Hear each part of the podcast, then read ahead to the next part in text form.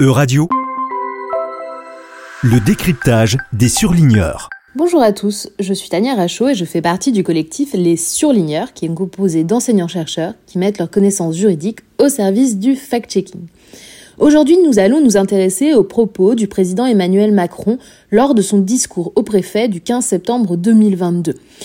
Il a en effet dit que l'asile doit être réservé aux combattantes et combattants de la liberté, aux femmes et aux hommes qui fuient la misère.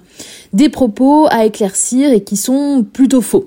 Le président s'exprimait alors lors d'une réunion de rentrée avec les préfets et il présentait les objectifs de la future réforme sur l'asile et l'immigration dont le dépôt du projet de loi a été annoncé pour début 2023. Donc ce qu'il dit, c'est que l'asile ne concernerait que les combattants de la liberté et les personnes qui fuient la misère. Alors déjà, fuir la misère, ça n'est pas du tout un motif d'obtention de l'asile. Donc peut-être qu'il s'agit d'un lapsus. En tout cas, sur les combattants et combattantes de la liberté, eh bien, effectivement, il est possible de les protéger au titre de l'asile. Hein. Par exemple, un journaliste ou une activiste des droits de la femme qui peuvent effectivement être admis comme réfugiés, et c'est sur le fondement de la Constitution française, on appelle ça l'asile constitutionnel.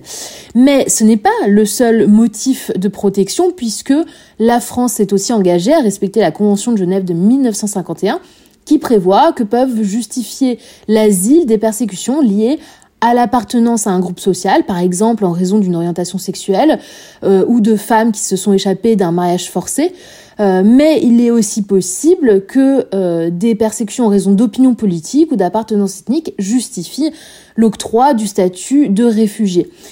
Dans tous les cas, le demandeur d'asile doit avoir été persécuté ou crainte de l'être. En plus, le droit de l'Union européenne ajoute la protection subsidiaire qui est accordée sous condition que euh, la Convention de Genève ne puisse pas être appliquée. Elle va alors permettre cette protection subsidiaire de protéger quelqu'un qui risque la peine de mort dans son pays, qui risque la torture ou des traitements inhumains ou dégradants, comme lorsqu'il y a des violences conjugales, ou encore euh, qui euh, doit fuir son pays où il existe un conflit. Donc on le voit, la misère n'est pas mentionnée dans les motifs de l'asile. Il s'agirait plutôt de droits de l'immigration classique et voire même économique. Il est probable d'ailleurs que l'objectif du président était justement de réaffirmer que les miséreux ne sont pas supposés utiliser la demande d'asile pour se maintenir. Quelques chiffres enfin. En 2021, il y a eu 121 000 demandes d'asile, des personnes qui fuient principalement l'Afghanistan, la Côte d'Ivoire, le Bangladesh, la Guinée et la Turquie. Et en 2021, il y a eu 54 000 personnes qui ont été protégées au titre de l'asile ou de la protection subsidiaire.